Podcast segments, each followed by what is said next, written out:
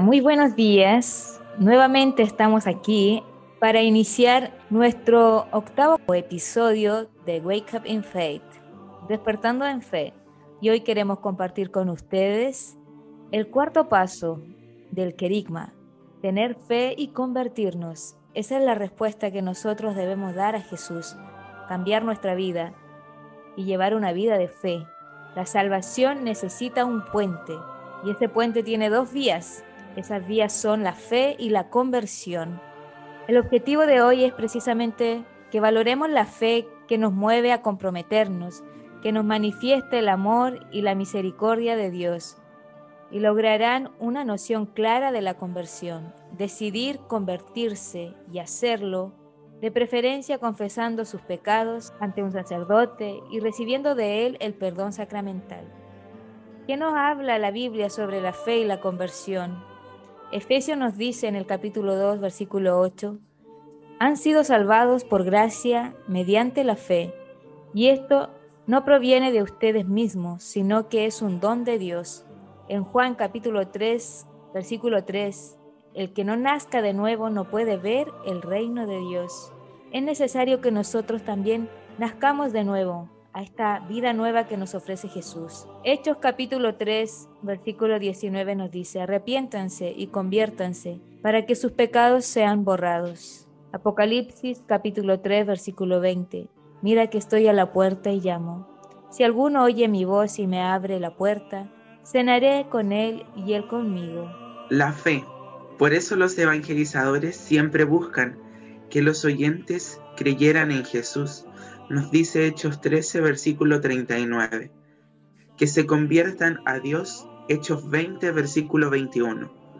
La salvación ya está realizada plenamente de una vez y para siempre por el sacrificio de Jesús en la cruz.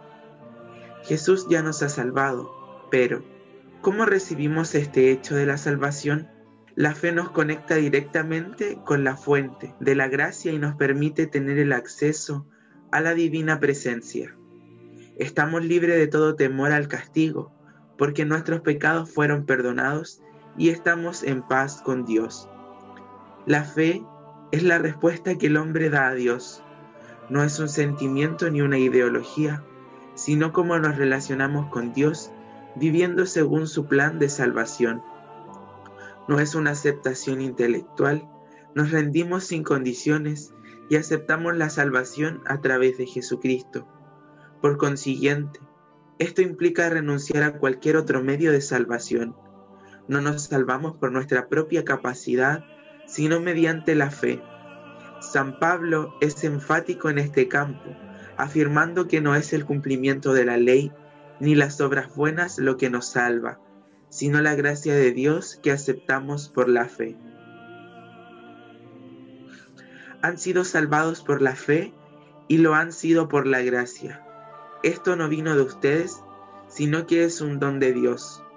Tampoco lo merecieron por sus obras, de manera que nadie tiene por, por qué sentirse orgulloso. Nos dice Efesios 2 del versículo del 8 al 9.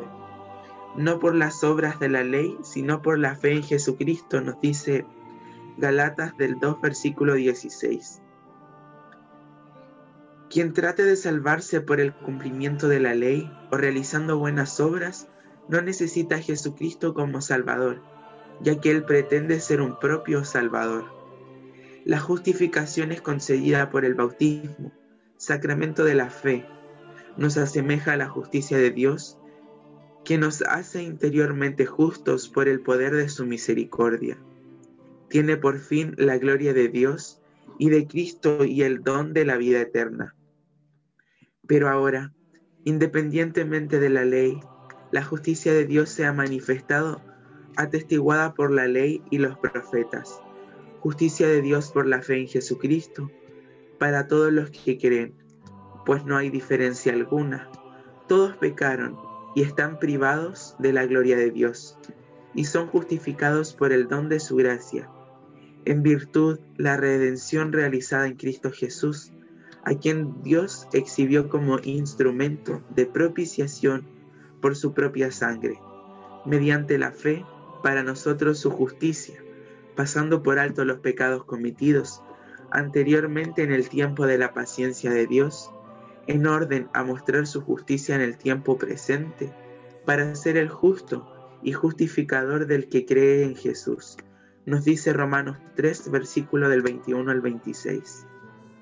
La justificación establece la colaboración entre la gracia de Dios y la libertad del hombre. Por parte del hombre se expresa en el asentimiento de la fe a la palabra de Dios que lo invita a la conversión y en la cooperación de la caridad al impulso del Espíritu Santo que lo proviene y lo custodia.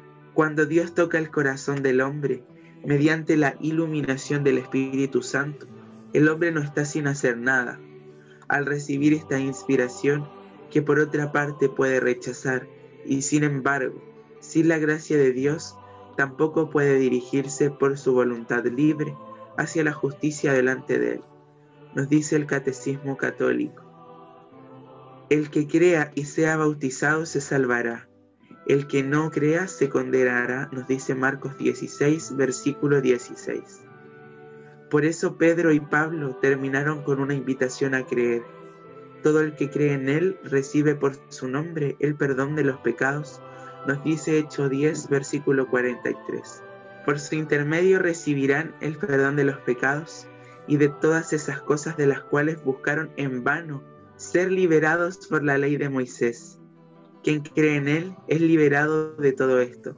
Hechos 13, versículo 38 al 39. En resumen, la fe nos lleva a creer que ya estamos perdonados y vivir como tales, sin ninguna condenación porque nuestra deuda ya ha sido pagada y estamos en paz con Dios. Ya no somos esclavos del pecado ni siervos de Satanás, sino totalmente libres de toda prisión y atadura. La manifestación de la fe y de la conversión. Si la conversión no se expresa de alguna forma, habría que dudar si es real. Por eso San Pablo declara que para alcanzar la salvación se necesita tanto creer con el corazón como declarar con la boca. Esto nos dice Romanos en el capítulo 19 al 10. Si confiesa con tu boca que Jesús es el Señor y que Dios lo resucitó de entre los muertos, serás salvo. Pues con el corazón se cree para conseguir la justicia y con la boca se confiesa para conseguir la salvación. Cuando San Pablo se refiere a corazón y boca, está hablando tanto de lo más íntimo como de lo más externo del hombre, es decir, la fe debe ser tan profunda como manifiesta.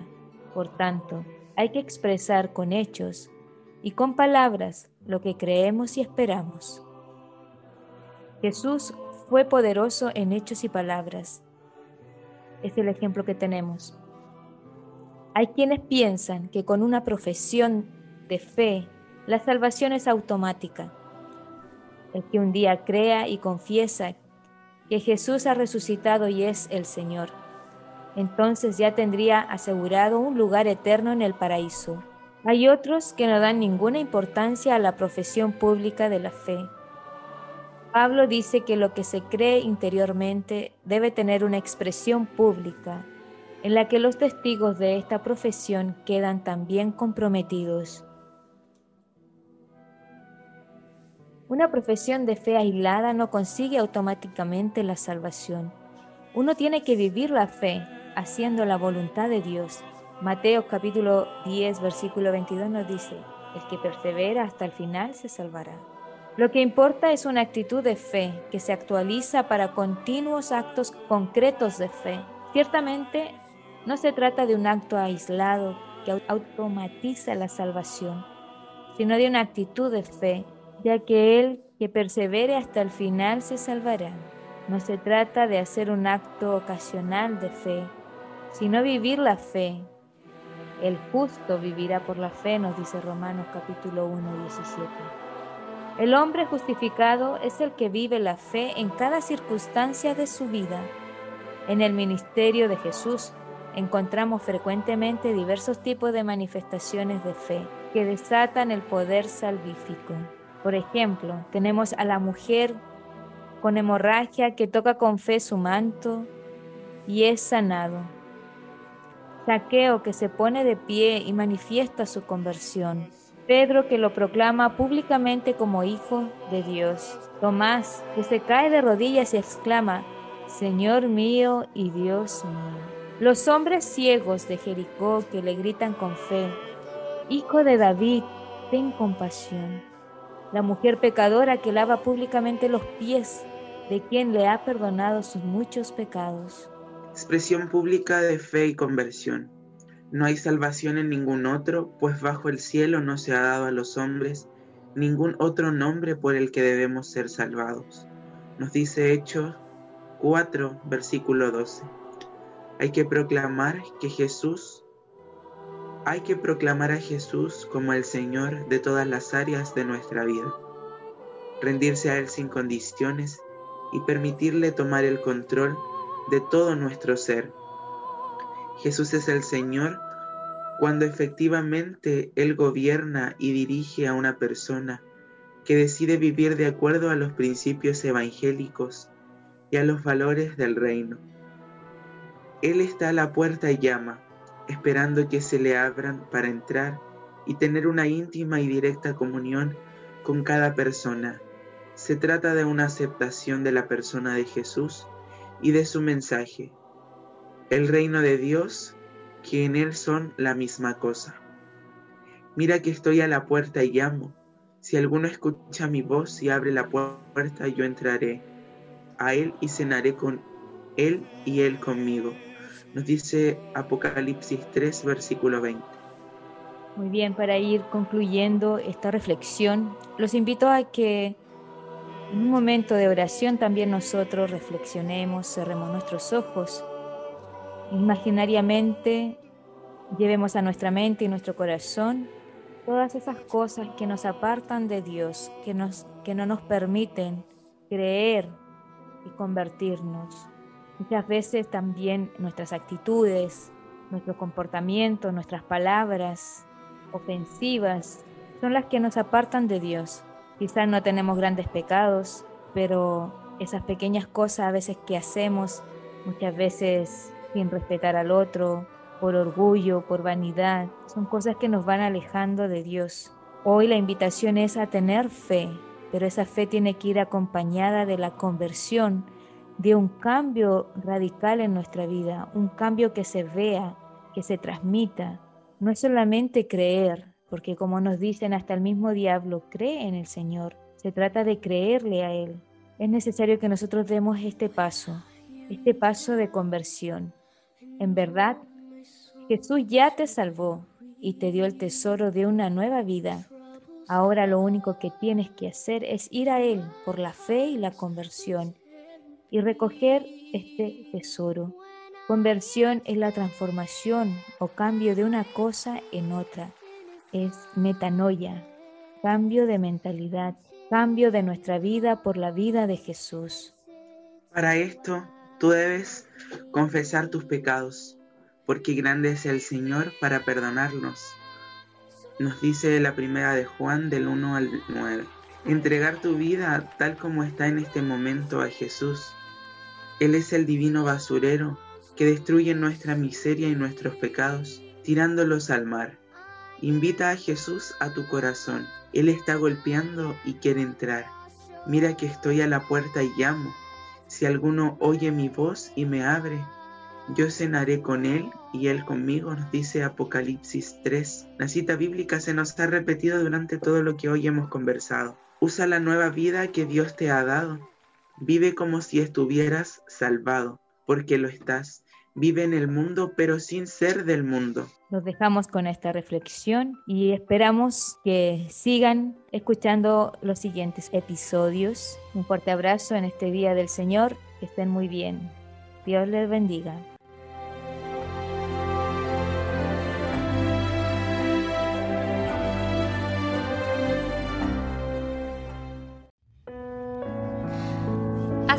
Profesor de la facultad me dijo algo que a mí me iluminó mucho. Y era que Jesús en varias oportunidades que para mí se tendría que haber enojado, no se enojaba, pero en el único momento donde él reprochaba algo era cuando había falta de fe. Realmente a Jesús le importa mucho que nosotros tengamos fe, porque ahí es donde Él puede obrar maravillas. Cuando nosotros creemos es que realmente el Señor puede hacer lo que Él quiera. Él nos pide eso, nos pide que tengamos fe. Por supuesto que Él quiere nuestra conversión, pero no nos pide hoy que seamos perfectos, sino que creamos para que realmente el Espíritu Santo pueda obrar en nosotros. Así que vamos a cantar esta canción y vamos a decirle a Él que Él es nuestro Salvador y le vamos a pedir a este nuestro Salvador que aumente nuestra fe.